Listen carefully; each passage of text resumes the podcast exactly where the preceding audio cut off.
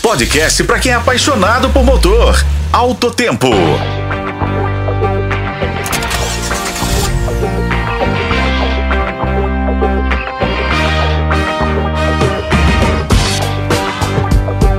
Olá, amigos. Estamos mais uma vez aqui para apresentar nosso podcast Alto Tempo.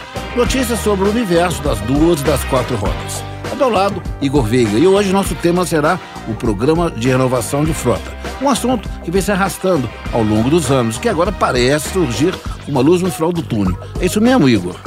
Exatamente, Raimundo. Como toda longa caminhada requer o primeiro passo, esse já foi dado pela montadora italiana de caminhões Iveco, que na semana passada entregou caminhões e ônibus do programa Renovação de Frota. Importante ressaltar que para receber os incentivos é necessário que os veículos tenham mais de 20 anos de idade. E as primeiras unidades foram recebidas por quais empresas, Raimundo? Então, Igor, a solenidade entrega aconteceu na planta industrial da Iveco, em Sete Lagoas, e contou com a presença de diversas autoridades, entre elas o vice-presidente da República, Geraldo Alckmin, o governador de Minas, Romeu Zema, do prefeito de Betim e presidente do Grupo Sada, Vitório Medioli.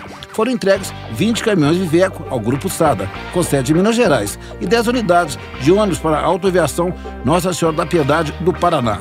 Igor, nos conta como funciona o programa.